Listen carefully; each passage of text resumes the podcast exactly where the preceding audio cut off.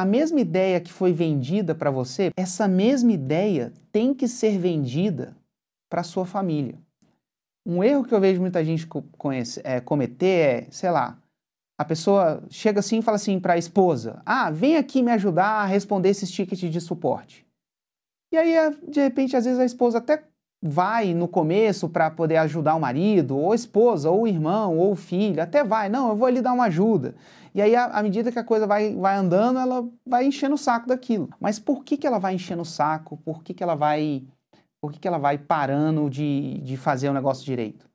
Porque ela não está comprada na ideia. Uma coisa é, responde esses tickets de suporte aqui. Modera os comentários das minhas das publicações. A pessoa pode achar, pô, que saco. Outra coisa é, cara, modera isso daqui porque com as publicações certas, né, com comentários certos, se as pessoas são respondidas, a gente vai estar tá mais perto do 6 em 7, que é fazer 100 mil em 7 dias.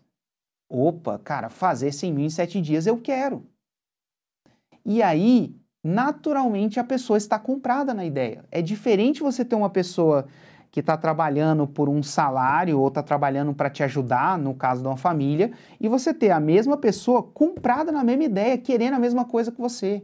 É diferente. Então, se você quer trazer a família para dentro do seu negócio de uma forma de eficiente, de uma forma para fazer seu negócio dar certo, prosperar, você precisa, antes de mais nada, vender a ideia de um negócio próspero para eles, de um 6 em 7, de uma faixa preta.